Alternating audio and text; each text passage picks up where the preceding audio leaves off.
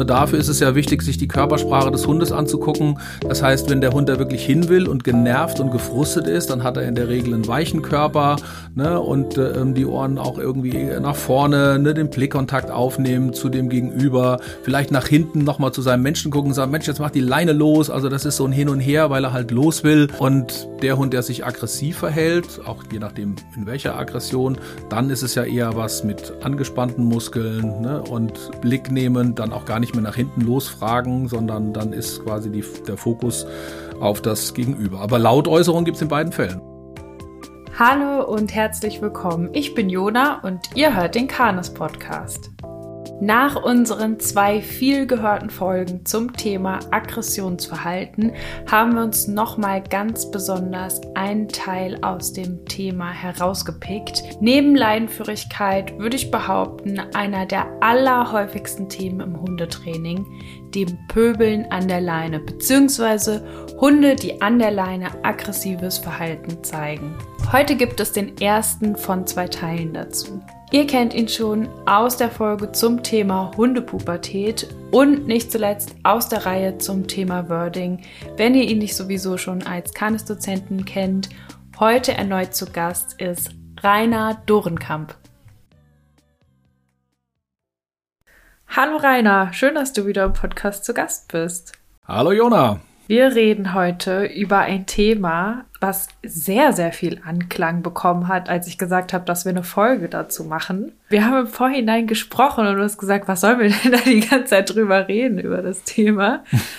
Aber es sind wirklich viele Fragen reingekommen. Also ich glaube, wir können da gut lange drüber reden. Ja, Freue ich mich, los geht's. Und zwar reden wir über das Thema Leinenpöbler, beziehungsweise je nachdem, wie man es nennen will, sagen ja auch sehr viele Leinenaggression oder manche sagen auch aggressives Verhalten an der Leine.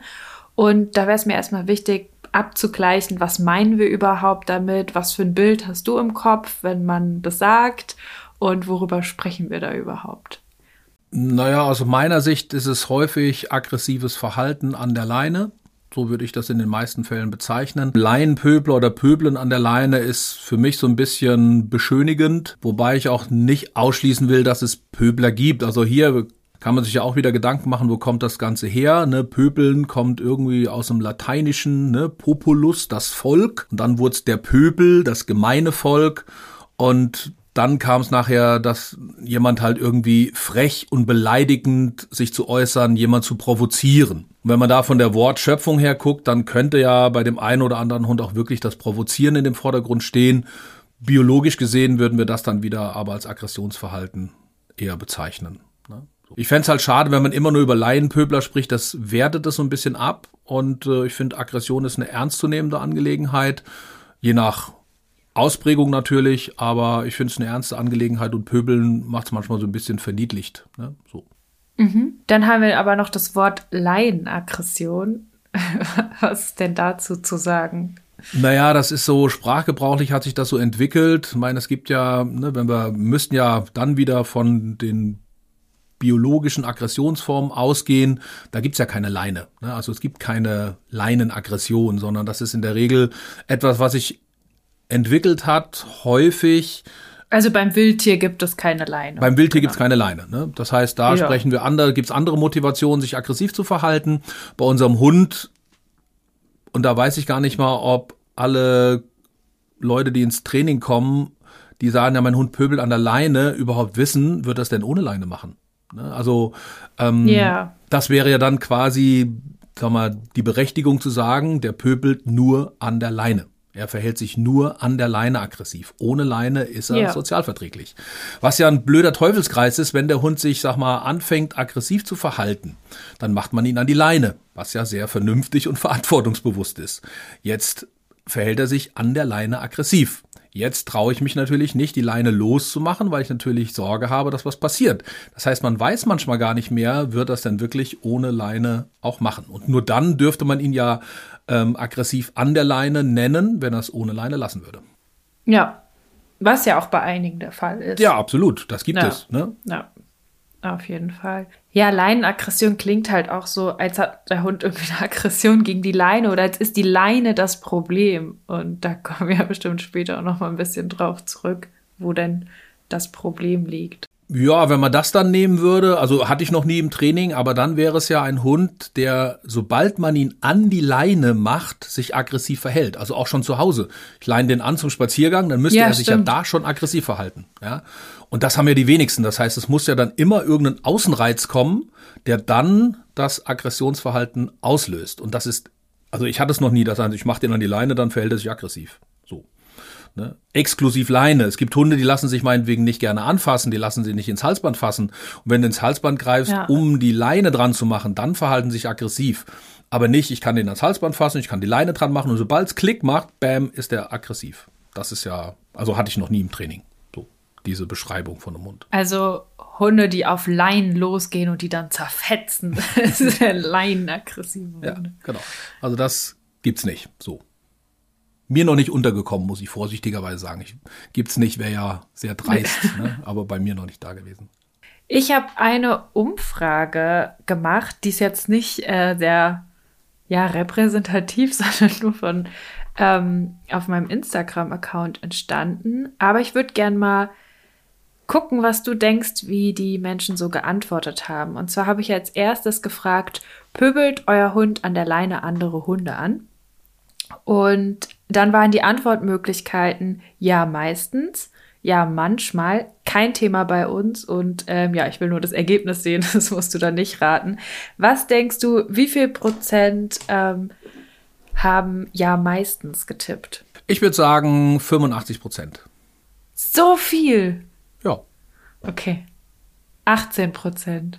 Oh, da liege ja. ich einfach mal voll daneben. Also wenn ich hier in meiner Nachbarschaft gucke, wären wir bei 85 Prozent. Ja, wenn ich bei mir ins Training gucke, 85 Prozent. Also eines der Haupttätigkeitsfelder ja. bei mir im Training. Ne? Voll. Also im Einzelunterricht, ich mache ja nur Einzelunterricht. Da ist Pöbeln an der Leine, Aggressionsverhalten an der Leine, eines der meist angesprochenen oder meist gebuchtesten Themen. Ja, ja von daher wundert mich, dass, dass das so flach oder so wenig sind. Aber freue ich mich ja. Also hat man halt keine Sorgen draußen. Ne? Wie waren denn die anderen Prozente? Also wenn jetzt jemand, ähm, also gar kein Thema bei Dann, uns? Dann ja manchmal. Was denkst du? Was denkst du für ja, ja manchmal, ich, was da geantwortet wurde? Jetzt muss ich neu überlegen. Ja manchmal, dann würde ich sagen 30 Prozent. 47. Das heißt also an die 50 Prozent Hunde, die ja nicht immer auslösen, aber halt häufig. Kann ja auch von bis sein, können ja 99 Prozent. Naja, manchmal ist wahrscheinlich Weiß man nicht. Kein Thema bei uns sind 30 Prozent. Haben kein Thema damit. 30 Prozent. Also.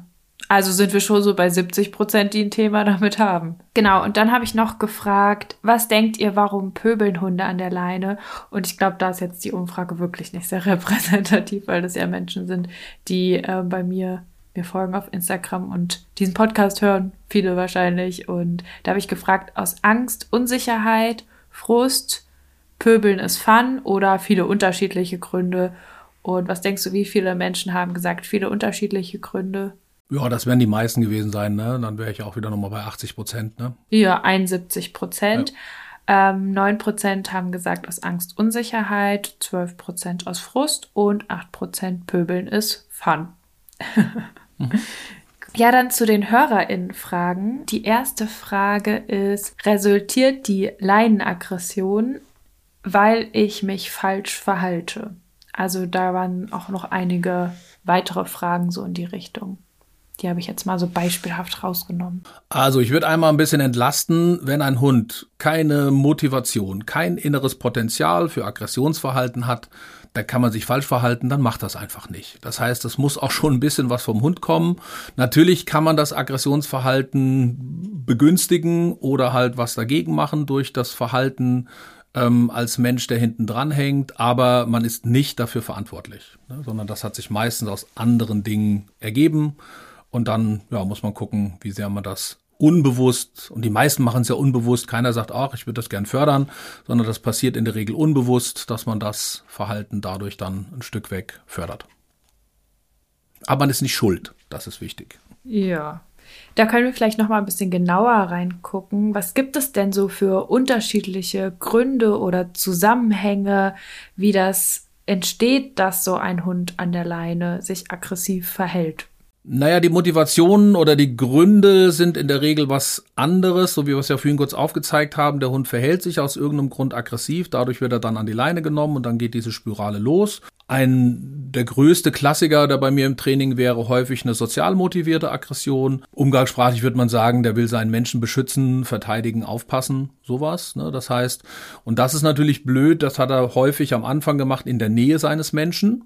Dann wird er an die Leine genommen und dann ist er ja zwangsläufig in der Nähe seines Menschen. Das heißt, dann war die Ursprung oder der Ursprung war eher eine sozial motivierte Aggression und das wird dann an der Leine ähm, quasi fortgesetzt. Ne, das wäre so ein Grund. Das Ganze gibt's noch in Territorial, das heißt, dass der Hund seine Gassi-Runde für sein Territorium beansprucht und sagt, wenn jetzt hier einer kommt, dann muss ich da rumbellen, pöbeln, mich aggressiv verhalten.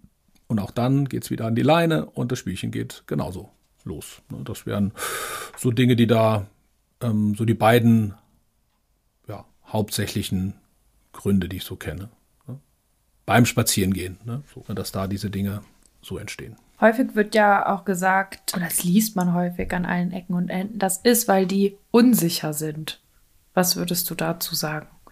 Wie viele Hunde verhalten sich so, weil sie unsicher oder sogar ängstlich sind? Es kann auch daraus entstehen, da wäre dann die Leine quasi genau andersrum, weil der Hund eben nicht weg kann, Ne, dann wird er quasi durch die Leine ähm, in der Situation gehalten und er würde vielleicht defensives Verhalten, Flucht irgendwie vorziehen, ähm, kann er aber nicht, weil er quasi an der Leine ist. Ne? So kann das dann auch entstehen. Hier kann aber auch, wenn es öfter passiert, dass er dann sagt, und das ist ja so der Normalfall, ne, jetzt verhält sich mein Hund an der Leine aggressiv, man geht aneinander vorbei, dann hat er ja auch seinen persönlichen Erfolg. Wenn wir nochmal, ihr habt ja schon zwei Podcast-Folgen, hast du ja mit Michael schon gemacht, über Aggressionsverhalten. Worum geht's da? Es geht darum, eine Distanzvergrößerung herzustellen. Und die passiert ja. Nicht, weil der Hund sich aggressiv verhalten hat, die wäre auch so passiert. Nur das weiß ja der Hund nicht. Der Hund verhält sich aggressiv, die Distanz vergrößert sich und dadurch gibt es ihm natürlich Erfolg oder Recht, sich so zu verhalten. Und so kann ein Hund, der ursprünglich unsicher ist, in der Situation durch die Leine gehalten wird, jetzt in eine defensive Aggression gehen, dadurch Distanzvergrößerung erreichen die auch so passiert wäre. Und jetzt kann er sagen, das ist ja eine geile Strategie. Flucht mache ich gar nicht mehr. Ich verhalte mich jetzt defensiv aggressiv und baue das dann auch ein Stück aus und verhalte mich gleich aggressiv, weil das hat mir ja Erfolg gebracht. Ne, so könnte es auch über eine Unsicherheit zu einer Leinenaggression kommen, die vielleicht ohne Leine nicht aufgetaucht wäre, weil er dann eher ausgewichen wäre. Muss ja nicht immer gleich flüchten und zum Auto rennen, aber einen größeren Bogen machen, Distanzvergrößerung über Fluchtverhalten eben nicht ging durch die Leine. Das heißt aber, in dem Moment, wo der Hund pöbelt, ist er ja nicht ängstlich oder unsicher. Nee, da meistens nicht mehr. Das muss auf. Also könnte sein, aber also ja, muss man jetzt den Körper genau angucken, aber. Genau. Das müsste man sich angucken, wie sieht er dabei aus. In der Regel ist es eine Lernerfahrung, die den Hund dann ähm, dazu führt, sich aggressiv. Weil es gibt ja auch wirklich unsichere Hunde, die sich dann an der Leine eher unsichtbar machen. Ne? Also die Rute einklemmen, die Ohren anlegen, auch an der Leine, soweit wie es geht, ausweichen. Also sie haben gar keine Idee, sich über Aggressionsverhalten die Distanzvergrößerung zu erreichen, sondern die machen es immer weiterhin mit Distanzvergrößerung, indem sie selber versuchen, der Situation auszuweichen. Ne? Also die gibt es dann auch. Dann kommen die Leute aber selten, weil der Hund an der Leine Lautäußerung, also pöpelt, sondern weil er an der Leine dann immer weg will. Ja. Oder einfriert, gibt's auch. Ja. ja. ja. Naja, was auch noch zu einer Leinenaggression führen kann, ist halt die ähm, verminderte Kommunikationsmöglichkeiten. Ne, das heißt, die Hunde werden ja auch in der Situation gehalten. Sie können jetzt nicht aufeinander zugehen, wie sie es im Freilauf vielleicht machen würden, könnten vorsichtig ne, sich im Kreis drehen, bisschen Analkontrolle und gucken, wer bist du, wer bin ich. Ähm, sie sind ja eingeschränkt in ihren ähm, Verhaltensweisen, also nicht die Körpersprache können sie schon noch zeigen, aber in ihrem, sag mal, Laufmuster und ihren, in ihrer Bewegungsfreiheit und Möglichkeiten sind sie eingeschränkt. Mhm. Nochmal zurück zur Angst. Wie viele mhm. Hunde haben aber Angst vor Hunden? Was würdest du sagen? Also ist doch sehr, sehr selten, dass sie wirklich ja, das Angst vor anderen Hunden haben. Dass sie keinen Bock auf Kontakt haben, vielleicht. Ja, ja aber. Ja.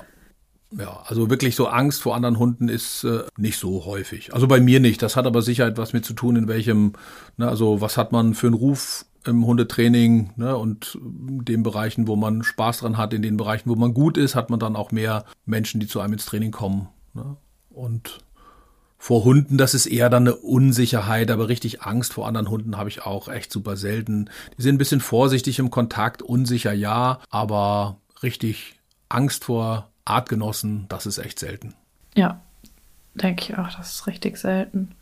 Im Vergleich jetzt zu anderen Gründen, warum man. Wobei man ja nicht vergessen darf, also Leinen pöpeln oder Aggression an der Leine muss ja nicht nur gegen Hunde geben, ne? das gibt's ja auch gegen Menschen. Genau, ja. Wir reden jetzt irgendwie. Oder gegen Autos Hunde, oder Genau, ne? also und da tauchen ja. dann vielleicht eher die Unsicheren auf, ne? weil sie eher ja. Angst vor Menschen haben ne? und dann anfangen, auch hier dann über Lautäußerungen und sich aggressiv zu verhalten, Distanzvergrößerung zum Menschen zu kriegen.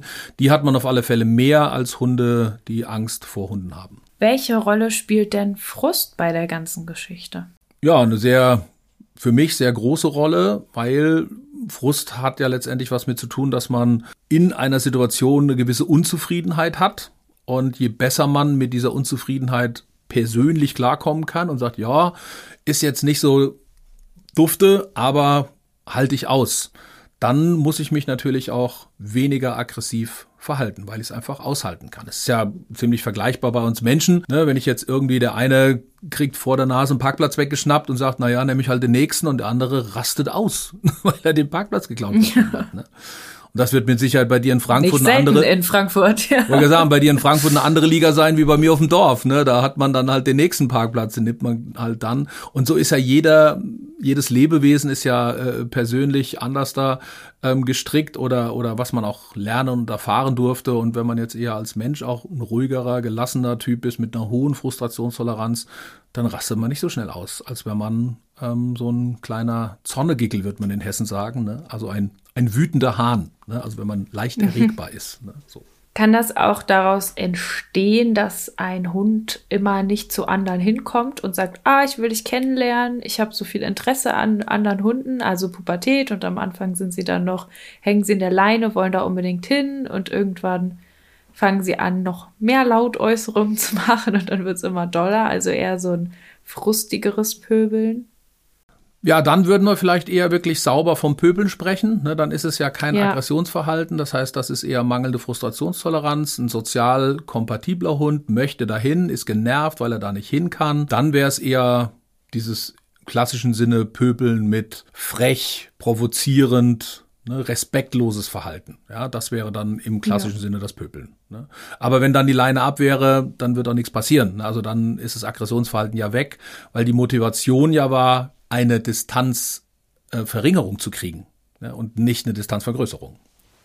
Das heißt, wir halten fest, sowohl, dass man eine, das Hund eine Distanzverringerung wie auch eine Distanzvergrößerung haben möchte, kann sehr starke Lautäußerungen an der Leine hervorbringen. Genau. Ja, die klingen aber anders ja. da, ne? wenn man da gut hinhören kann. Ja. Die klingen anders da und der Körper sieht natürlich auch anders da aus.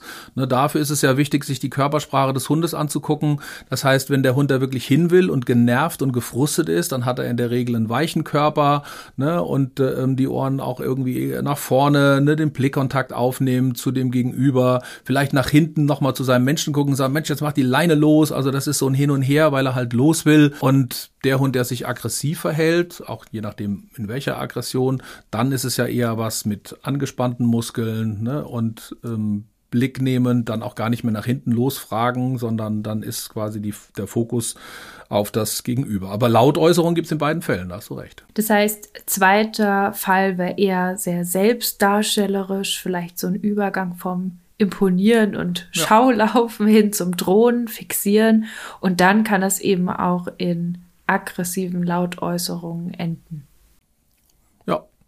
Würdest du sagen, Pöbeln fängt schon, jetzt greife ich gerade, glaube ich, eine Zuhörerinnenfrage vor, aber es passt gerade ganz gut. Pöbeln fängt schon beim Fixieren an oder wann fängt für dich Pöbeln an? Also für mich wird das nicht dazu zählen. Also es sind, also sind natürlich die Anfänge auch von, von Aggressionsverhalten. Wenn man aber naja, Anna doch, eigentlich schon. Ne? Wenn man provozierend und respektlos als Begrifflichkeit mit reinnimmt, dann würde das schon dazu zählen, ja. Ja. Aber so im landläufig spricht man beim Pöbeln halt von der Lautäußerung, ne? Oder auch vom Aggressionsverhalten, aber auch eine Drohfixieren gehört ja zum Aggressionsverhalten. Da ist noch keine Lautäußerung oder muss keine Lautäußerung dabei sein und trotzdem wäre es ja schon Aggressionsverhalten. Ja, voll. Können wir vielleicht mal so ein Beispiel aufzeichnen von einem jungen Hund mit einem Menschen? Ich kann mir den irgendwie einen Namen geben oder so, wie so ein Verlauf sein könnte, wie sich so ein Pöbeln an der Leine über Monate oder Jahre so richtig schön festigen könnte und wo das angefangen hat. Also jetzt gibt ja verschiedene Gründe, aber wenn man jetzt mal so ein Beispiel erschafft. Naja, also, wie ich es vorhin schon angefangen habe, der Klassiker wäre, dass ein Hund pubertätsbedingt sich irgendwann auch ein bisschen ausprobiert und misst. Früher mhm. war alles super, Freilauf war alles tutti, die Hunde haben sich vertragen und war alles immer auch nicht ganz korrekt, war alles schönes freies Spiel. Jetzt mhm. kommt der Hund irgendwann in die Pubertät und dann gibt's halt auch mal eine Reiberei und dann kloppt man sich mal und dann wird ja häufig, äh, es wird irgendwie ein bisschen lauter und man sieht Zähne und dann sind die Menschen irgendwie erschrocken über ihren süßen Hund, dass er sich so auch verhalten kann. Im Normalfall geht's erstmal los, meiner hat nicht angefangen, der hat nur mitgemacht, dann ist erstmal die Ebene, wenn man ja denkt, nee, nee, der war ja bisher immer lieb, das muss ja passiert sein, weil auch übrigens so ein Klassiker, wenn jemand bei mir anruft und sagt, mein Hund war also immer lieb, dann ist er einmal gebissen worden und seitdem verhält er sich aggressiv. Dann kann ich fragen. Ja. Dann am Telefon schon. Und wie alt ist er? 12, 13, 14 Monate? Woher wissen Sie das? Weil mhm. da häufig die Hunde zum ersten Mal dann in so eine kleine Auseinandersetzung kommen, weil sie halt auch frech waren. Ne, bis dato waren sie noch mhm. die kleinen jungen Hunde, haben immer noch sehr viel Demutsverhalten gezeigt. Jetzt werden sie so kleine Halbstarke.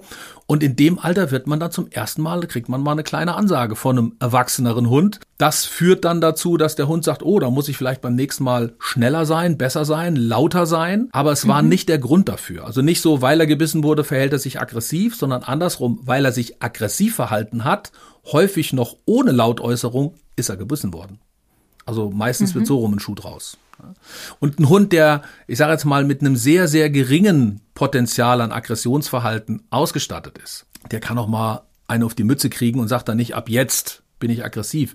Der wird eher sagen, beim nächsten Mal sei wieder, wieder schnell ein bisschen demütiger, dann kriegst du auch keinen auf die Mütze. Also es hat auch immer was mit dem inneliegenden Potenzial zu tun. Da unterscheiden wir ja zwischen Aggressivität, das ist das inneliegende Potenzial, die Bereitschaft und Aggressionsverhalten ist das von außen sichtbare Verhalten, was wir dann eigentlich erst wahrnehmen und dann katalogisieren. Mhm. Ja. Also bleiben wir mal bei dem, ja, bei dem Junghund, der hat jetzt auf die Mütze bekommen und dann ist er an der Leine und dann war er schneller als der andere. Und wie festigt sich das jetzt weiter? Vielleicht macht das am Anfang nur bei anderen Rüden. Wir nehmen jetzt mal einen Rüden. Und wie geht's dann weiter? Na, es festigt sich häufig, weil die Leute dann natürlich verunsichert sind, auch zu Recht. Ne, bis dato war er lieb, jetzt äh, verhält er sich aggressiv. Man geht größere Bogen. Jetzt fängt der Mensch an und guckt, ah, ist es so ein ähnlicher Hund wie der oder ist es vielleicht derselbe? Das heißt, man geht schon her und macht über seine Aufmerksamkeit, da kommt ein Hund, komm mal ran, komm mal schnell an die Leine, ne? Erstmal auch zur Sicherung der Umwelt, alles ganz vernünftig, alles gut. Voll. Und jetzt guckt man den Hund an und den eigenen Hund an, den fremden Hund an und den eigenen Hund an. Und dadurch gebe ich der ganzen Sache schon so eine Bedeutung. Und dann geht man näher, dann weicht man vielleicht aus, man hält die Leine kürzer und das ist alles, was den Hund letztendlich anschieben kann, weil er sagt, ich wusste doch, irgendwas ist hier komisch, ne? Du verhältst dich ja auch sonderbar beziehungsweise vorsichtig, also muss ja vielleicht was Gefährliches auf der anderen Seite sein. Das wäre so ein typischer Verlauf, dass durch die Verunsicherung des Menschen und die nochmal verantwortungsvollen Sicherungsmaßnahmen dadurch eher das Ganze mehr aufgebläht wird, als es am Ende ist. Mhm. Und dann macht es auch einfach ein bisschen Spaß, oder? Sich da so darzustellen und rumzupöbeln. Und es fühlt sich ja auch mit gut Sicherheit an, gibt's Hunden, natürlich, mit Sicherheit gibt's Hunden, die sagen, das ist ja der Event des Tages, ne? Ansonsten laufen wir ja. hier eine Stunde spazieren. Aber wenn ein anderer Hund kommt, da ist mal richtig was los hier in der Bude, ne? Also natürlich gibt es auch einen reinen Faktor, wo man sagt, und allein, dass die Menschen sich dann kümmern, aus, nein, lass das, fui. Ne? Toll, also, die machen jetzt mit. Gibt's Ansprache. ja. ja. Oh, plakativ, plakativ ausgedrückt, sonst schreiben sie die ganze Zeit WhatsApp oder sonst was. Jetzt müssen sie aufpassen, weil jetzt ähm, ist ein anderer Hund da. Jetzt gehen sie mit mir in Abgleich. Ne? Jetzt machen wir, wie du gesagt hast, das vielleicht gemeinsam. Ich pöbel, mein Mensch pöbelt. Ne, die Hunde haben ja so kein Verständnis über unsere Worte. Das heißt, wenn ich dann sage, aus, pfui, nein, lass das, dann könnte ich auch genauso sein, los, den holen wir uns, die kriegen wir. Ne? Also ja. für die Hunde ist es letztendlich ich mag das Wort nicht so gerne, es ist halt irgend so eine, so eine naja, Energie oder es ist so eine Stimmung, die ich rübertrage. Ja. Und durch meine Stimmung, die eigentlich dafür gedacht ist, das Verhalten weniger werden zu lassen, schiebe ich häufig den Hund eher an, als dass ich das wirklich reduziere, das Verhalten. Ja, und dann, wenn man das gemacht hat und es hat sich gut angefühlt, weil jetzt hat man dem Nachbarshund nochmal gesagt, was für ein toller Typ man ist und der ist dann auch noch weggegangen und musste noch einen größeren Bogen laufen und es war aufregend und Hormone kamen und alles drum und dran, dann probiert man es vielleicht bei dem anderen Nachbarn, Nachbarshund auch irgendwann nochmal aus. Natürlich. Ne, da macht es bei also, dem auch wieder Spaß. Ja. Na klar. Und es ist, geht gar nicht, also das geht jetzt weg von Leinen, aber ich nenne das häufig, das ist so der, der typische Briefträger-Effekt. Ne, der Hund ist irgendwie draußen im Garten als junger Hund, der Briefträger kommt, der Hund macht auch erstmal vielleicht mit ein bisschen Verunsicherung wuff, wuff, wuff, und der Briefträger wirft den Brief ein und geht. Und er denkt da, habe ich den jetzt vertrieben? Hab ich, war ich das? Ja, und am nächsten Tag kommt der Briefträger wieder und er macht das noch ein paar Mal und dann wird er ganz schnell gelernt haben, oh, wenn ich belle, dann geht er. Dass der Briefträger auch gegangen wäre ohne sein Bellen, ja, das weiß ich nicht, wiefern die Hunde das dann so in einem kleinen Versuchsaufbau machen, sondern sie haben den Eindruck, das war ihr Werk. Und wenn das Laune gemacht hat, ne, dann macht man es halt häufiger. So. Und so könnte es beim Laienpöbeln ganz genauso passieren. Was bei einem geklappt hat, probiere ich gleich mal aus, ob es beim nächsten nicht auch klappt. Mhm. Weil auch der Mensch ja dann vielleicht verunsichert ist, ne? Wenn er sagt, oh, jetzt kommt wieder ein Hund, ne? Mach das bei dem vielleicht auch und dann sagst du, du, wenn du willst, probier es gerne für dich. Ja, ne? so. ja, können wir mal zeigen, ja. Jo. Das heißt, nochmal auf die Aggressions-Podcast-Folgen zurückzukommen, da haben wir auch von der erlernten Aggression gesprochen. Mhm. Also spielt das hier ja eine sehr, sehr große Rolle. Absolut. Ne? Also das ist, äh, Leinenaggression ist häufig ein gelernter Prozess.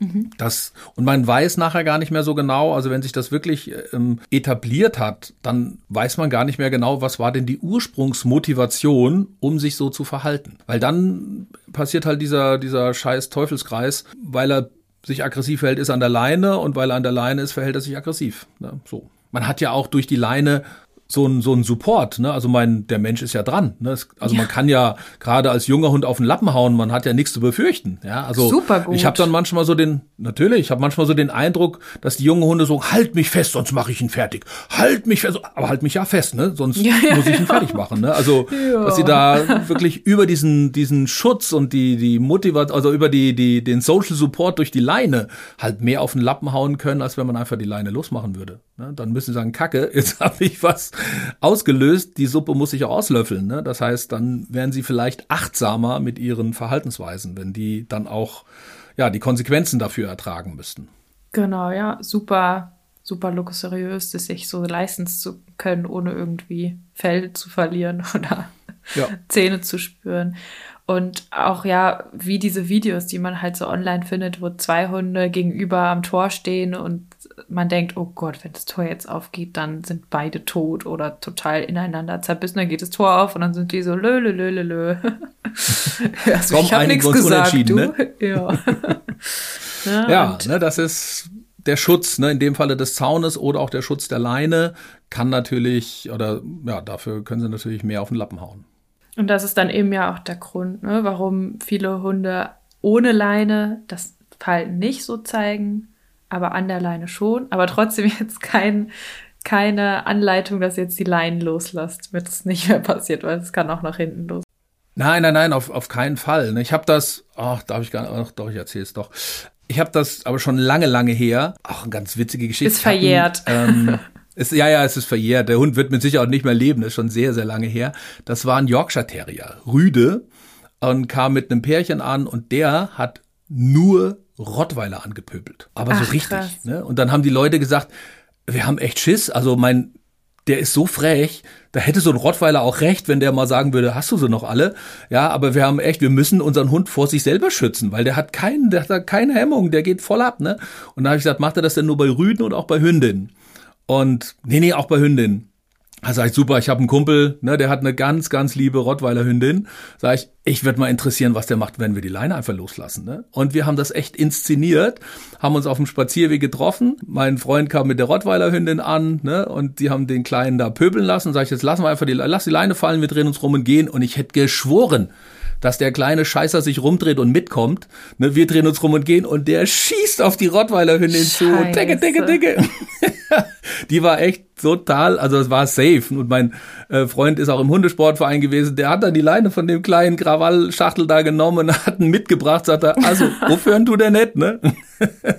und die Rotti-Hündin hat nur geguckt, was ist denn mit dem da los, ne? Ja, war ich noch am Anfang meiner Karriere und habe gedacht, ach komm, die stellen sich an, das macht er, das zieht er nicht durch, ne? Der Kleine mhm. hat's echt durchgezogen. Der ist volle Kanne. Hat er gesagt, jetzt habe ich die Leine los, jetzt mache ich die fertig, ne? Endlich darf also, ich jetzt einen Rottweiler ne, hauen. ja, nicht machen, ne? Nicht machen, auch nicht nur nee. zur Überprüfung, ne? Gerade wenn die Hunde sich da aufgeregt haben ja, und wenig voll. Frustrationstoleranz haben, dann ziehen die's durch. Die wissen nicht, oh, ich bin hier, also die sind dann größenwahnsinnig, ne? War der Kleine ja eh. Aber ich hätte echt geschworen, dass der auf dem Absatz rumdreht und sagt, ups, ich komme zurück. Ne? Nee, der hat's durchgezogen. Also eben auch nochmal ein Unterschied, wenn zwei Hunde sich so im Freilauf begegnen, als wenn die beide vorher an der Leine doll gepöbelt haben, dann sind ja die Hormone auch so voll oben. Ne? Also dann, ja. also die Hormone voll oben ist jetzt ein bisschen pauschal, aber dann kickt das alles schon nochmal ganz anders rein. Ja, natürlich. Ne? Und das ist dann, also ja, entweder müsste man sie von Anfang an ohne Leine lassen ja, aber nicht sich an der Leine quasi hochfahren, anstacheln und dann die Leine ab, dann knallt's sehr sicher. Ja, also, oder vielleicht erstmal ein bisschen miteinander spazieren gehen könnte man ja auch. Und wenn die sich abgeregt haben, guckt man, ob man es möchte oder genau, ob man es nicht sich, möchte. Genau, wenn sich ab. Naja, das ist ja, ja, meine, mein Ratschlag, den ich schon seit Jahren oder fast Jahrzehnten in vielen Seminaren so von mir gebe. Wenn jeder Mensch in Deutschland der seinen Hund freilaufen lässt, einen guten Rückruf hätte. Und jetzt trifft man sich draußen im Feld, beide Hunde sind frei, jetzt rufe ich meinen Hund, du würdest deinen Hund rufen, wir nehmen sie beide an der Leine, an die Leine, wir begegnen uns, wir sprechen kurz miteinander, wollen wir zusammen spazieren gehen, jo, machen wir. Und wenn sich jetzt beide oder einer der Hunde an der Leine aggressiv verhalten würde, dann würde man das regeln und sagen, lass das.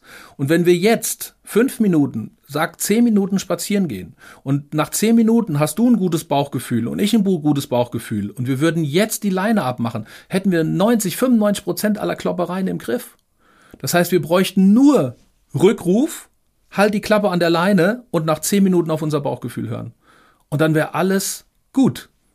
Meistens scheitert schon am Rückruf. Aber das heißt, das wäre genau ein Ding. Erst gucken, geht's denn an der Leine? Da gibt's aber keinen Leinenkontakt, sondern da sind die Menschen dazwischen. Die Menschen würden hier schon Einfluss nehmen auf das Verhalten der Hunde. Und dann sieht man, wie können sie sich kontrolliert kennenlernen.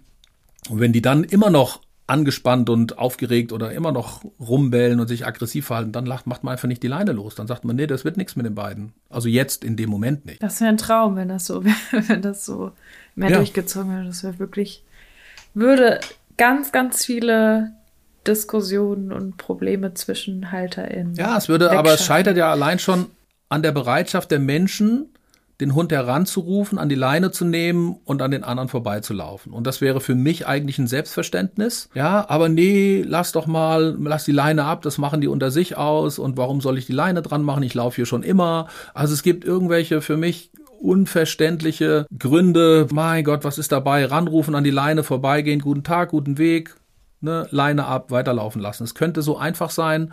Man müsste halt nur zurückrufen und weißt du, wie viele Leute das bei mir im Training buchen, Hundekontakt. Ja, ja, ja, voll. Wo man doch sagen könnte, du geh sonntags mittags bei schönem Wetter spazieren, da hast du genug Hundekontakte. Da kannst du den Hund ranrufen, an die Leine nehmen, losgehen, ranrufen, an die Leine nehmen. Das heißt, man könnte das super zum Üben nehmen. Aber da wollen sie Leute immer ihre Hunde frei laufen lassen und sind, ich sage jetzt mal, ein bisschen frech, zu faul anzuleihen. Ja, buchen dann bei mir aber Stunden, um sowas zu üben. Und ich finde es ein Selbstverständnis, wenn mir jemand entgegenkommt auch ohne Hund, dass ich meine Hunde ranrufe, an die Leine nehme, vorbeigehe, guten Tag, guten Weg und sie dann wieder laufen lasse. So. Und dann ja. hat man schon viel Ruhe. Und jetzt kommen wir aber ein bisschen vom Laienpöbeln weg, ne? Jetzt kommen wir ja, zu Benimmregeln. Kann man trotzdem nicht oft genug sagen. Und ist ja auch für viele ein sehr emotionales The Thema, dass sie das machen, aber ähm, ja, da übergangen wird, dass sie sich wünschen, dass andere auch an die Leine genommen werden. Ja, Faden zurück zum Thema. Eine weitere Frage einer Hörerin. Ähm, kann man alleine daran arbeiten oder braucht man professionelle Hilfe? Was soll ich sagen? Ich bin der Profi. Ne? Also natürlich braucht man professionelle Hilfe. Nein, natürlich kann man auch ähm, alleine dran arbeiten. Letztendlich ist ja das Training hauptsächlich, dass die Leute dann alleine dran arbeiten. Ne? Im Training selber kann man ja nur aufzeigen, was könnte für eine Motivation dahinter stecken, wie baut man so ein Training auf, was soll man machen, wenn er pöbelt, wie verhält man sich. Aber umgesetzt wird's dann natürlich eh immer alleine. Wir haben ja häufig sogar das Problem, wenn das wenn Leute zu mir ins Training kommen, dass der Hund das Verhalten in meinem Beisein dann schon gar nicht mehr zeigt. Also die Umsetzung muss sowieso bei den Leuten alleine stattfinden. Das Verhalten muss ja gefestigt werden und nicht nur in meiner Stunde, sondern generell soll der Hund sich dann nicht mehr aggressiv verhalten. Und von daher ist der Größteil die Aufgabe der HundehalterInnen, ne, das durchzuziehen. Mit meiner Unterstützung dann in dem Falle. Aber wer da ein gutes Bauchgefühl hat und ähm, in anderen Bereichen schon im Training war, na klar, geht das auch ohne. Ja, probieren kann man's. Ja. ja. Es ist halt ein sehr kniffliges Thema, finde ich, im Gegensatz zu vielen anderen Themen, das zu lösen. Weil, ja, wenn man das dann mal hinkriegt, dreimal, dass der Hund nicht pöbelt und dann trifft man aber wieder ein und dann schafft man es wieder nicht und so. Also haben wir auch schon in vielen Folgen mal die partielle Verstärkung angesprochen. Vielleicht können wir das auch noch mal gerade mit reinnehmen was es damit auf sich hat, jetzt in Bezug auf Leinepöbel? Naja, wie du schon gesagt hast, unabhängig, wenn ich ein Verhalten weniger werden lassen will, also der Hund soll im besten Falle gar nicht mehr pöbeln, dann wäre es wichtig, erst gegen das Pöbeln vorzugehen, wenn ich eine nahezu 100% Quote erfüllen kann. Mhm. Dass ich sagen kann, okay, egal wann jetzt welcher Hund kommt, wenn meiner noch den Versuch startet zu pöbeln, kann ich hier in der Regel über eine positive Bestrafung das Verhalten unterbinden. Wenn ich das noch nicht schaffe, weil der eine Hund zu dicht war, der andere Hund ist halt ein Erzfeind oder da hat sich schon was etabliert, dann greift letztendlich dummerweise die partielle Verstärkung. Mal kommt er mit seinem aggressiven Verhalten an der Leine durch, mal schaffe ich es, das zu unterbinden. Und das festigt letztendlich das Verhalten, weil wenn sich was ab und zu lohnt, dann festigt sich Verhalten. Wir kennen das ja vom Beibringen von Sachen. Wenn sich ab und zu der Rückruf, nachdem er sauber angelernt wurde, am Anfang gibt's 100% Belohnung fürs Zurückkommen, dann nur noch ab und zu für gute Leistung. Dadurch festigt sich das erwünschte Verhalten Rückruf. Das passiert dummerweise aber auch, wenn der Hund sich aggressiv verhält, weil für ihn lohnt sich ab und zu das Aggressionsverhalten. Und dadurch festigt sich das Aggressionsverhalten. Deswegen ist es bei dem Probieren, kann man gerne machen, nur was dann häufig bei mir im Training gesagt, ah, es wird schon immer besser. Wir treffen zehn Hunde, jetzt pöbelt er nur noch bei dreien oder vieren. Vorher mhm. waren es alle. Es mhm. wird schon besser. Und das führt in der Regel zu einer Festigung und nicht zu einer Verbesserung, auch wenn sich schon mal so anfühlt. Ja. Das heißt, dann mache ich es einmal fertig, Optimal wäre, wenn der Hund sich aggressiv verhält, man macht was gegen das Aggressionsverhalten und geht dann in der gleichen Lernsituation, also unmittelbar in die Wiederholung, am selben Ort mit demselben Mensch und demselben Hund. Dann kann der Hund lernen, ah, wenn ich mich aggressiv verhalte, dann gibt's Ärger. Wenn ich aber mein Verhalten ändere, also mich nicht mehr aggressiv verhalte, dann kann ich den Ärger von meinem Menschen ersparen. Und das heißt Wiederholung in der gleichen exakten Lernsituation und nicht auf einem Spaziergang mehrere Hunde getroffen zu haben. Das ist für den Hund immer eine neue Lernsituation. Meistens zu lange hin. Also ich treffe einen Hund, dann treffe ich einen Kilometer weiter den nächsten, dann kann er nicht merken, ah, und dann ist genau das Blöde, was im Training passiert, dass er nur lernt, ich krieg Ärger, wenn ich mich aggressiv verhalte. Das ist aber ja gar nicht das, was wir wollten. Wir wollten, ja. dass er lernt, wenn du dich nicht aggressiv verhältst, dann gibt's auch keinen Ärger. Nur dazu kriegt er gar keine Chance, weil wir eben keine Wiederholung im normalen Leben bieten können. Dafür bietet sich jetzt wieder die Hundeschule an, weil dann geht man in die unmittelbare Wiederholung. Mhm. Und da kann man die Entfernung einstellen, sozusagen. Man kann ja, genau. Ja, den schwierig. Den, ja, genau. Man kann, man kann alle Parameter beeinflussen. Ja. Ich sage das immer so ein bisschen locker. Wenn ich eine Situation stelle, dann führe ich Regie. Im echten Leben führe ich keine Regie. Dann habe ich lauter Variablen drin. Da sitzt ähm, du im Kino. Und das ist dann immer ja. ärgerlich. Ja, genau. Mhm. Das heißt, man kann jetzt zusammengefasst sagen, ganz oder gar nicht, oder? Das nicht zulassen, dass der Hund pöbelt. Ja, ne, genau, das wäre, was aber auch, also jetzt nicht hier Schreckgespenst, partielle Verstärkung, wenn das mal nicht klappt, Ja. das ist das normale Leben. Ne? Aber ich finde, dass meine KundInnen müssen wissen, dass es diese partielle Verstärkung gibt, damit sie eben nicht denken, ach, es wird schon besser. Aber jetzt nicht sagen, oh Gott, jetzt hat er es wieder einmal geschafft, es war alles für die Katz. Nein, dann hat er es halt einmal geschafft. Aber wenn wir sagen, zum größten Teil kann ich das Verhalten unterbinden, dann habe ich schon eine ganz gute Erfolgschance. Eine weitere Frage. Abbruchsignal oder Schönfüttern bei Leinenaggression. Was würdest du sagen, was ist sinnvoll oder unsinnvoll, beziehungsweise wie ist denn so die Vorgehensweise, wenn sie sinnvoll wäre im Training? Naja, schön füttern funktioniert in der Regel nicht. So.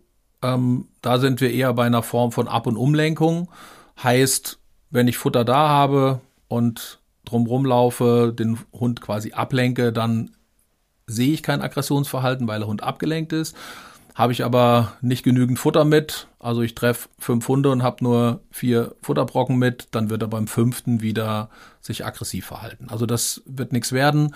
Ähm, schön füttern pff, würde maximal, aber dann sind wir nicht sauber wieder bei dem Aggressionsverhalten. Wenn ein Hund unsicher ist, ne, dann könnte man natürlich mit Futter arbeiten, um so eine gewisse Gewöhnung und äh, sich überwinden. Ne, das könnte klappen. Da muss man aber auch genau hingucken, wie sieht der Hund dabei aus und so weiter und so weiter. Aber der Hund, der sich schon aggressiv verhält, da wird in der Regel das Schönfüttern nicht funktionieren. Von daher wäre das also als zur Verhaltensänderung. Man kommt in der Situation an dem anderen Hund vorbei. Das ist keine Frage. Wenn der Hund verfressen ist und ich früh genug Futter raushole und ich ihn ablenke, dann kann ich die Situation meistern. Aber wer daran die Hoffnung knüpft, dass sich das Verhalten dauerhaft ändert, der wird bitter enttäuscht. Weil kein Futter, dann ist das alte Verhalten noch da, weil man ja nie gesagt hat, das Verhalten ist unerwünscht, sondern man hat nur über Ab- und Umlenkungen das Verhalten nicht zustande kommen lassen. Also in Sachen Verhaltensänderung ist Schönfüttern nicht sinnvoll. Dann eher ein Abbruchsignal, ne, wie auch immer das dann aussehen mag, wie man das vorher eingearbeitet hat. Ne, also sauberer lerntheoretisch wird man hier in der Regel von einer positiven Bestrafung sprechen. Das kann auch ein Signal sein, ähm, wenn der Hund das als Bestrafung empfindet. Das ist ja auch immer mit, äh, der Hund ist ja immer mitverantwortlich dafür, was er als Bestrafung empfindet. Und das kann bei sensiblen Hunden auf Stimmung auch gerne ein scharfes Verbotswort sein. Nochmal zum Schönfüttern. Du hast ja jetzt sehr deutlich eben betont, vorher, bevor das Ganze losgeht, müsste man füttern, ähm, mit man umlenkt, ohne jetzt das Verhalten nachhaltig zu verändern. Was kann aber passieren, wenn jetzt ähm, ein Hund kommt auf den pöbelnden, gerne pöbelnden Hund zu oder sich an der Leine aggressiv verhaltenden Hund zu und der verhält sich aggressiv und dann hole ich Futter raus und geb's ihm. Und dann ist er still. Was ist dann passiert? Oder das könnte. Naja, in der Regel, also meine Erfahrung ist nicht, dass sie still sind. Also je nach Aggressionsgrad, viele nehmen gar kein Futter. Die sagen, komm, geh mal weg da, ich habe jetzt Wichtigeres zu tun. Pöbeln als mit ist die Futter. bessere Belohnung Ähm, als das Futter, oder? Genau, Ja. so ist das. Ne? Und dann kann man es auch versuchen, es wird aber nicht funktionieren. Das heißt, das passt dann.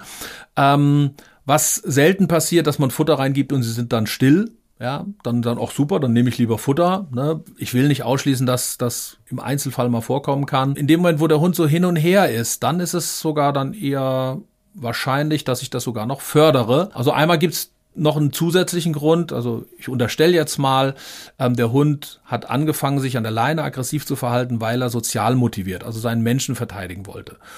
Frisst aber auch gerne. Wenn ich jetzt noch Futter raushole, kann das ja noch ein zusätzlicher Grund werden, jetzt sich aggressiv zu verhalten, nämlich auch noch sein Futter zu verteidigen.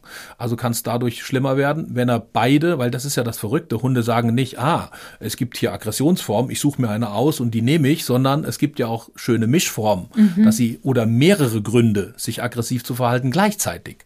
Und dann könnte es sein, dass durch das Futter ein weiterer Grund dazu kommt, sich aggressiv zu verhalten.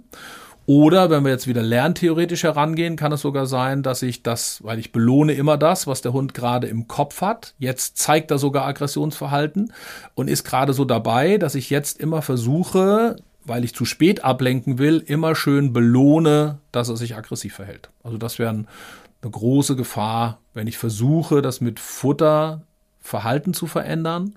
Das geht in der Regel in die Hose. Ablenken ja, dann kann man, muss man aber sehr früh damit beginnen. Das heißt, Timing ist hier ganz, ganz entscheidend. Also nicht, dass es generell mit Futter empfohlen wird, aber auch trotzdem ist das Timing entscheidend und eben auch Hunde so ein bisschen unterschätzt oder dass sie immer nur in dem Moment dann das Verhalten gelernt haben, wenn man dann den Keks reintut. Aber die können ja so ein bisschen Ketten lernen auch. Natürlich Ketten lernen und gerade was im Kopf und die ganze Emotion, die da ist, die ist ja nicht da, die ist ja nicht schlagartig weg, ja. nur weil ich jetzt Futter vor die Nase halte.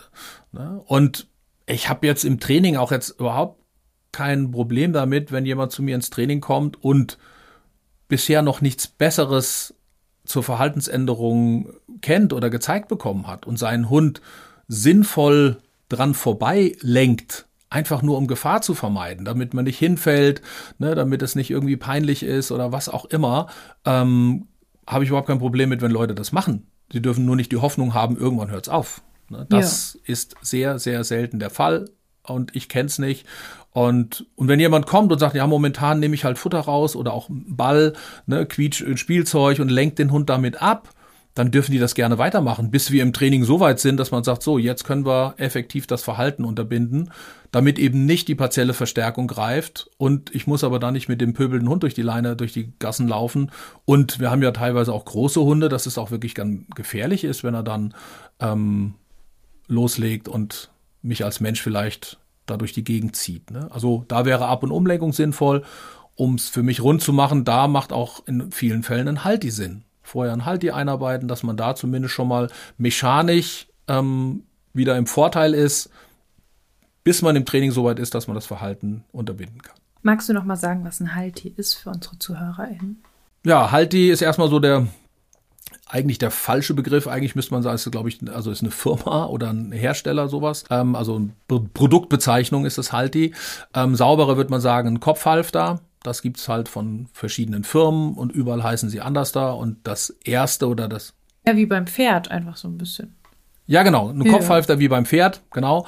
Ich wollte nur sagen, die Firma, weiß gar nicht, wie die heißt, ähm, die ihr Produkt Halti nennen, das waren die ersten. Somit wird halt immer jedes Kopfhalfter als Halti betitelt. Ne? Aber es gibt auch Kopfhalfter, die anders heißen.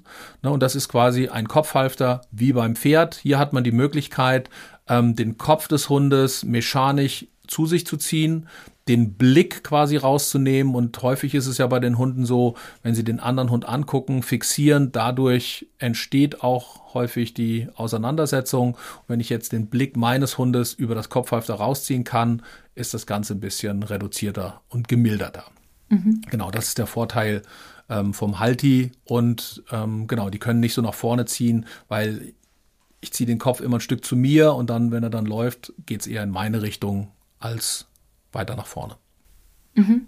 Aber da jetzt, bevor ihr jetzt alle äh, sagt, ihr habt einen pöbelnden Hund und äh, während ihr jetzt noch die Folge hört, geht ihr schon auf irgendwelche Online-Shops und kauft euch schnell einen Halti. Nicht einfach direkt machen, sondern auch das muss man wissen, wie man das benutzt und das sollte eintrainiert werden und so. Also auch da bitte an die Hundeschule oder den Hundetrainer, die Hundetrainerin eures Vertrauens wenden. Das wäre gut, ne? weil das Halti wird mit der Doppelleine geführt. Also das heißt, man hat den Hund am Halsband oder Geschirr und das zweite Ende der Leine wird ins Halti eingeführt, sodass wenn der Hund gerade beim Laienpöbler auch mal nach vorne schießt, dass man ihn nicht am Halti zurückreißt, sondern das quasi, oder er sich selber zurückreißt, weil er nach vorne springt, sondern der Hund wird am Halsband oder Geschirr gehalten und der Kopf wird quasi über das Halti geführt. Genau. Und wie du gesagt hast, muss eintrainiert werden und ähm, nicht einfach so. Mhm. Ja, und es ist nicht die Lösung, sondern nur die Zeitbrücke, ja. bis man das Verhalten dauerhaft verändern kann, weil auch beim Halti ist es in der Regel so, dass wenn ich das dann nicht mehr habe, dass der Hund sagt, jetzt kann ich wieder fixieren, jetzt kann ich mich wieder aggressiv verhalten. Aber es ist eine tolle, tolle Möglichkeit, dass man sorgloser spazieren gehen kann, bis man Verhalten unterbrechen kann was wäre denn eine sinnvolle Vorgehensweise, so Step für Step im Training? Oder was kann man da so rausgeben? Weil es ist ja auch individuell, wen man da betreut und wie das, wie das so zustande gekommen ist und so weiter. Naja, als sinnvolle Herangehensweise wäre, wie was bei uns ja in aller Regel der Fall ist, Es ist im ersten Step wichtig, die Beziehungsstruktur zwischen Mensch und Hund zu klären. Einfach ausgedrückt, nimmt der Hund mich ernst, kann ich leichter ein Verbot aussprechen und es wird auch akzeptiert. Da finde ich nochmal den großen Unterschied. Ähm, Belohnung nehmen die Hunde häufig von jedem an. Ne? So, also nehmen wir mal Futter als Belohnung. Beim Streicheln sieht's wieder ein bisschen anders da aus. Aber wenn Futter eine Belohnung wäre für den Hund, das nehmen sie von jedem. Ne, das fanden sie super, gib her. Aber heißt noch lange nicht, dass die Person, die Futter verreichen kann, dass die auch Verbote aussprechen kann. Ja, deswegen ist gerade bei Verboten wichtig, dass der Hund einen ernst nimmt und respektiert. Ne, das ist so ein bisschen wie so ein, ja, so ein Vorbild. Ne, da sagt, ja, den Menschen schätze ich. Deswegen akzeptiere ich auch ein Verbot. Das wäre immer bei uns der aller, allererste Schritt und den darf man auch nicht weglassen und nur nach einer Technik oder nach einer Unterbrechung, nach einer Bestrafung suchen. Ähm, es kommt immer, immer wieder darauf an, wer ist derjenige, der die Bestrafung macht. Ja, und ein Klassiker wäre bei mir im Training, die Leute wollen immer, wann mache ich, wo mache ich, wie mache ich, was mache ich, warum mache ich. Aber keiner stellt die Frage, wer macht das? Und wenn das Wer nicht geklärt ist, bricht nachher das ganze Kartenhaus zusammen. Also erster Schritt wäre bei mir Beziehungsstruktur, sortieren, aufräumen und man kann immer was in seiner Beziehungsstruktur verbessern.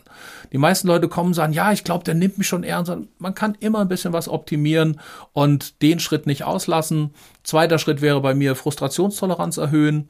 Ne, eben, was wir ja vorhin auch schon hatten, je besser ich das aushalten kann, dass ich nicht mein Ziel verfolge, ähm, desto eher kann ich dann auch wieder das Verbot akzeptieren.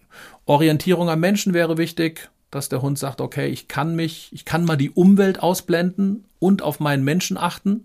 Und auch hier, wenn man so ein paar, ich sage jetzt mal so ein paar Hobbypöbler hat, die wirklich so, oh, ich probier's mal, kann man häufig mit einer guten Orientierung an der Leine das Verhalten schon unterbinden weil er eben keine Zeit hat zum Pöbeln, weil er gelernt hat, ich muss auf meinen Menschen achten. Das lernt er natürlich nicht im Hundekontakt, sondern das lernt er außerhalb vom Hundekontakt. Und dann gibt's Hunde, die haben wirklich gelernt, ach du, also eigentlich, eigentlich würde ich gerne pöbeln, aber ich muss mich hier orientieren, keine Zeit für Pöbeln. Machen wir morgen. Ne? Morgen muss er sich aber wieder orientieren. Also bei so Anfängen, also jungen Hunden, die anfangen, oder auch bei Hobbypöblern, kann die Orientierung schon ähm, die Lösung sein. Hobbypöbler ist ein schönes Wort. Also ich habe das tatsächlich ganz häufig im Training, dass man also da ein paar Stunden macht und an der Orientierung arbeitet und dann ist das Pöbelthema löst sich dann häufig auch von alleine auf, ohne dass man da richtig reingehen musste tiefer. So, ja, also. hier könnte man ja vielleicht so eine schöne Unterscheidung machen. Beim Pöbler könnte das klappen, ein Hund, der sich aggressiv an der Leine verhält, der sagt, ich kann mich zwar orientieren, aber nicht, wenn der andere Hund kommt. Ne? Dann schaffe ich das nicht mehr, ne? weil dann ist der Reiz von außen und die eigene Motivation zu groß. Ne? Da wird's dann nicht mehr für reichen. Ne? Da wird man dann weitergehen, dass man sagt, man macht noch so ein ja, paar stellvertretende Sachen, ähm, dass der Hund wirklich an anderer Stelle auch lernt. Der Mensch gibt eine Vorgabe, eine Anweisung und ich muss die einhalten und akzeptieren. Das muss dann auch nicht im Hundekontakt sein da würde sich so im klassischen Sinn auch echt, ich sag mal, blödes Wort, aber mir fällt kein anderes ein, so ein bisschen Grundgehorsam. Ne? Also Sitz, Platz, Rückruf, ne? alles Dinge, die ich sage, du machst das jetzt und dann musst du das auch machen und akzeptieren. Und da kann man ja auch echt super trainieren. Also ich habe viele Hunde im Training, wo Leute wirklich sagen, ja, der verhält sich aggressiv an der Leine, das hätte ich gerne, dass das weg ist. Aber die Hunde können gar nichts. Ne? Also dann wird Sitz gesagt, dann setzt er sich, dann sage ich, wie lange bleibt er sitzen und dann steht er schon wieder auf. Ne? Also der kann nicht länger sitzen bleiben und schon gar nicht, wenn die Leute dann ein paar Schritte weggehen und ich rufe den Hund und natürlich kommt er zu mir. Wo ich sage, also Sie haben Ihrem Hund jetzt Sitz gesagt. Da komme ich als wildfremder Mensch her und spreche den an und dann steht er auf. Wer bin ich denn? Also, ne, also da könnte man über Sitzen und Sitzen bleiben, bis ich wieder auflöse, könnte man natürlich sehr schön auch dem Hund schon bei, also erstmal fördert das natürlich die Frustrationstoleranz und der Hund kann lernen, dass er Anweisungen befolgen muss. Und dann habe ich es nachher viel leichter zu sagen, so, und jetzt befolge mal die Anweisung, Schluss jetzt mit dem Aggressionsverhalten. Das wären so in Überschriften, ne? Ja, ich muss einmal kurz den Hund äh, rausschicken, mit der mit dem Spaziergang mitgenommen wird. Das heißt, die Stellvertreterkonflikte, die du angesprochen hast, ähm, geht es darum, dass die Menschen einfach sich nochmal beweisen können und ihr Timing beweisen und sagen, guck mal, was ich kann, so ein paar Punkte auf ihr Punktekonto einzahlen, draufbringen können und dann sagt der Hund, im, in der Situation, wo er pöbelt, ach stimmt, der hatte ja da so schon so ein paar Skills, die kann ich ihm schon anrechnen. Naja, ich weiß dann ja auch, wenn das an anderen Stellen echt nicht gut funktioniert, dann darf ich auch nicht erwarten, dass er mich in der Situation ernst nimmt. Ne? Und häufig ist es ja keine, keine, keine böse Absicht oder kein böser Wille, sondern ähm, es ist den Leuten nicht wichtig. Ah, das brauche ich noch nicht. Ja. Nein, man braucht es nicht. Fürs Leben braucht man es häufig nicht. Aber um eben genau mit dem Hund eine Beziehung und die Beziehung wird ja immer weiterhin ausgebaut. Ne? Also, dass man nicht nur das durch das Zusammenleben und sich ein bisschen abgrenzt und äh, ähm, sich so dem Hund gegenüber zu Hause verhält, nicht nur dadurch entwickelt sich eine gute Beziehungsstruktur, sondern auch wenn der Hund lernen durfte, sich am Menschen zu orientieren, wenn er lernen durfte, Vorgaben einzuhalten. Das fördert alles die Beziehungsstruktur und die Frustrationstoleranz. Und dann habe ich schon 60, 70 Prozent habe ich schon im Kasten.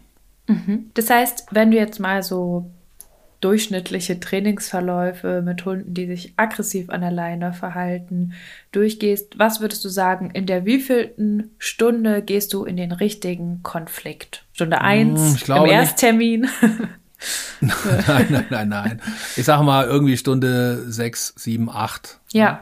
Wobei ich vielleicht nicht so repräsentativ bin, weil zu mir echt viele Leute kommen, die schon in einigen Hundeschulen waren, die Hunde schon Mindestalter irgendwie, also ich habe selten junge Hunde, die gerade anfangen, sondern meistens sind die souverän erwachsen und machen das schon seit ein paar Jahren. Das heißt, hier sprechen wir von sehr etabliertem Verhalten und dann braucht die Vorarbeit in der Regel ein bisschen länger. Ne? Schön ist es immer, wenn man so einen, keine Ahnung, so einen elf, zwölf Monate alten Jungschnösel hat, der gerade anfängt, dann kann man das Ding natürlich im Keim ersticken und sagen, du, das fangen wir gar nicht erst an hier, ne? reiß dich mal zusammen, das machen wir nicht. Ne? Das ist natürlich immer ein etwas schnellerer Weg, weil es für den Hund immer schwerer ist, umzulernen, anstatt es gar nicht zu erwerben, dieses Verhalten, ne? was genetisch zwar mitgebracht wird, aber, und so haben wir ja immer das Ding, das eine wird genetisch mitgebracht und das andere gibt einem dann im echten Leben Erfolg, dann baut sich's aus.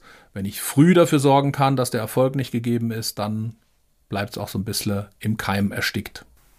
Mhm. Ja, fünf, sechs, sieben Stunden, auch vielleicht ein bisschen mehr, je nachdem, was sonst noch so vielleicht auch nachzuarbeiten ist oder so. Ja, finde ich. Und man muss auch ein Stück weg mit rechnen, ein Stück mit rechnen, dass auch ein bisschen was überbleibt. Ne? Also auch da war ja auch schon in anderen Podcast-Folgen, ne, Verhalten kann man nicht löschen. Das heißt, je nach Hundetyp, nach Rasse, nach genetischem Potenzial, je nach Lernerfahrung, muss man auch mit einem Stück weg leben, weil es auch ein Stück weg dann zu diesem Hund gehört. Ne? Mhm. Also ich würde nicht versprechen, sieben Stunden, dann ist es weg. Ne? So, Nein. Das wäre unseriös. Nicht sieben Stunden, dann ist es weg. Dann gehst du in Konflikt das erste Mal. Genau, dann, genau, dann gehen wir da. Genau. Und das finde ich schnell. Also ich, ich finde, wenn der, wenn ein Hund es wirklich krass etabliert hat, dann finde ich, bist du in sechs, sieben Stunden sehr, sehr schnell. Also bei mir dauert das häufig, also auf jeden Fall ein bisschen mehr. Gut, wir haben auch oft dann noch Gruppenstunden dabei oder so, aber das finde ich schnell, ja. Und ich mache das dann den eigentlichen Konflikt mache ich dann auch bei mir in der Hundeschule und das mache ich dann mit meinen Hunden als ja. Sparringspartner, ne, damit ich da so ein bisschen die Umwelt in Gefahr bringe und dass ich da noch coachen kann. Und bei meinen Hunden kann ich mich ziemlich gut drauf verlassen. Ich weiß, wie die hören, ich weiß, wie die sich verhalten würden.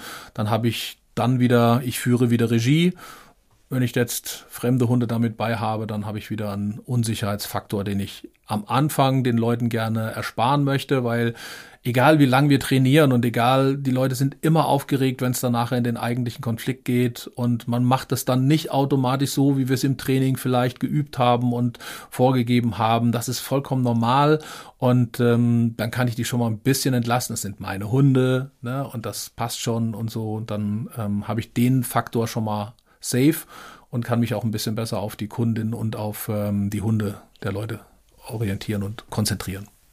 Das Leben der TrainerInnen-Hunde sich sehr oft anpöbeln lassen.